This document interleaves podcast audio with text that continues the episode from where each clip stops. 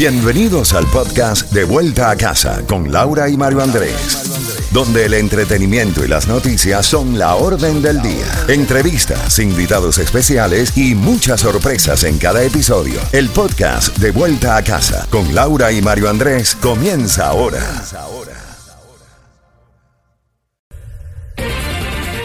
Z92, toda la música y todas las noticias a las en punto y a las y 30 de cada hora y a las 5 en punto en la tarde. Hay demoras en las autopistas principales de Miami, Dade y Broward, las usuales de la tarde. Si estás conduciendo, bueno, hazlo con mucha precaución. Tenemos boletos al concierto de Ricardo Arjona que tú te vas a estar ganando en cuestión de unos 5 minutos luego de conversar con nuestro colega Luis Vega. Mario, Estados Unidos reanudó ayer las actividades de su embajada en Kiev, capital de Ucrania, que cerró en febrero pasado, días antes del inicio de la invasión rusa, anunció el secretario de Estado Anthony Blinken. En otras noticias, Estados Unidos también anunció otros 215 millones de dólares en asistencia alimentaria para Ucrania. Y la Cámara Baja de Estados Unidos aprueba una iniciativa contra el terrorismo doméstico y es que la Cámara Baja de Estados Unidos aprobó anoche un proyecto de ley para incrementar la lucha contra el terrorismo doméstico solo días después del tiroteo racista en Búfalo, en el que lamentablemente murieron 10 personas la mayoría afroamericanos.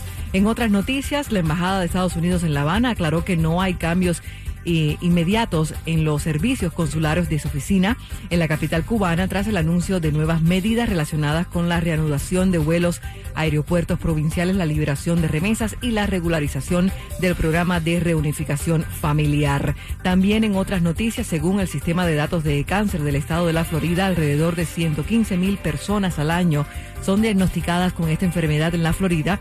El cáncer ha sido desde el 2014 la segunda causa de muerte en el estado, solo por detrás de las enfermedades cardiovasculares. El gobernador Ron DeSantis confirmó en rueda de prensa desde Miami que los centros de tratamiento del cáncer en la Florida han atendido a cientos de miles de pacientes en los últimos años y han entrenado a 83 mil investigadores biomédicos.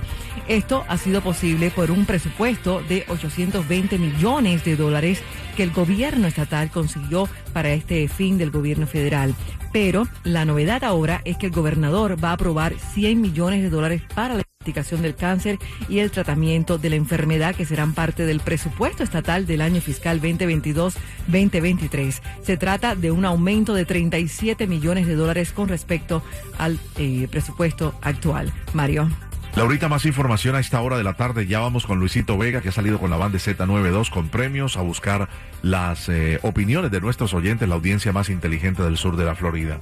Mira, los comisionados del condado Miami-Dade aprobaron una ley que obliga a la mayoría de los comercios minoristas, toda tienda, supermercado, un lugar donde usted se haga las uñas, el cabello, cualquier servicio minorista, tienen que obligatoriamente aceptar dinero en efectivo de sus clientes. ¿Qué es lo que pasa? Muchas personas, sobre todo personas recién llegadas, todos los latinos que vivimos aquí o personas que son mayores de edad, no tienen tarjetas de crédito, no tienen dinero plástico.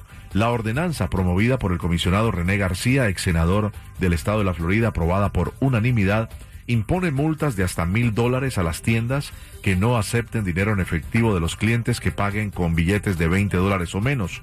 Las primeras infracciones recibirán una advertencia Después irán con multas cada vez mayores, crecientes para las siguientes infracciones. La legislación exime a las transacciones en línea y a los proveedores de servicios. También exime a los recintos deportivos si ofrecen una máquina de tarjetas de regalo que acepte dinero en efectivo para los asistentes que no quieren pagar electrónicamente. La alcaldesa del condado, Daniela Levin Cava, dice que está mirando la idea, puede vetar la ordenanza antes de que entre en vigor el día 27 de mayo, la próxima semana. Dijo que eso sí apoya la ordenanza y la nueva ley no impide que los comercios acepten tarjetas de crédito y otras formas de pago electrónico, pero tienen que aceptarle a la persona su dinero en efectivo. Luisito Vega, ¿cómo lo ven nuestros oyentes?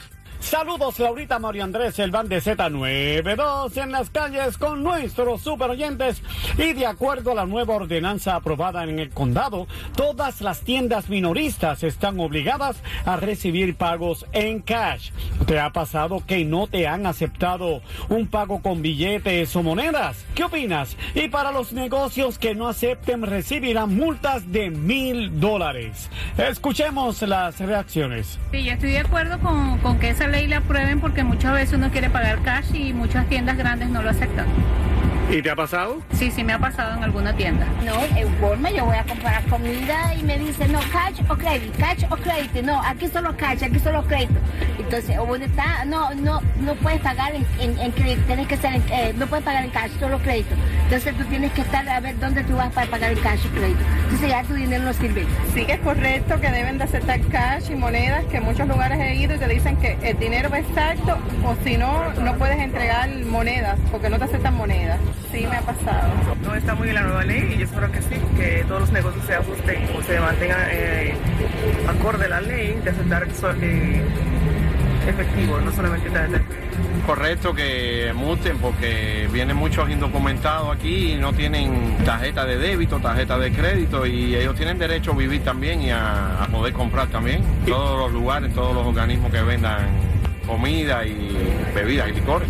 ¿Qué te ha pasado a ti? A mí me ha pasado Hondipo en, una misma tienda que es grandota, que es inmensa, me ha pasado, me han dicho, no, no cash, credit por allí. Yo creo que es correcto que multen y que hagan todas las medidas pertinentes que pide la comunidad. Para de vuelta a casa por Z92, la número uno en el sur de la Florida, Luisito Vega. Paso contigo, Laurita, María Andrés. Mucha precaución en las carreteras y que tengan una excelente tarde. Muchísimas gracias, Luis. Eh, también tenemos boletos al concierto de Ricardo Arjona. Comunícate con nosotros ahora al 305 550 9200 Y en relación a esta noticia, bueno, la alcaldesa Daniela Levin Cava, eh, que puede vetar la ordenanza antes de que entre en vigor el 27 de mayo, dijo que la apoya.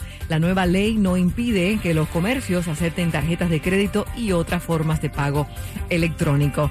Vamos ahora a seguir complaciéndote en tu jueves de TVT, música, información y premios, así es. Z92, más adelante, boletos para Cuba Nostalgia, también más para Ricardo Arjona, el concierto de Hombres G. Tú, quédate con nosotros. Buenas tardes.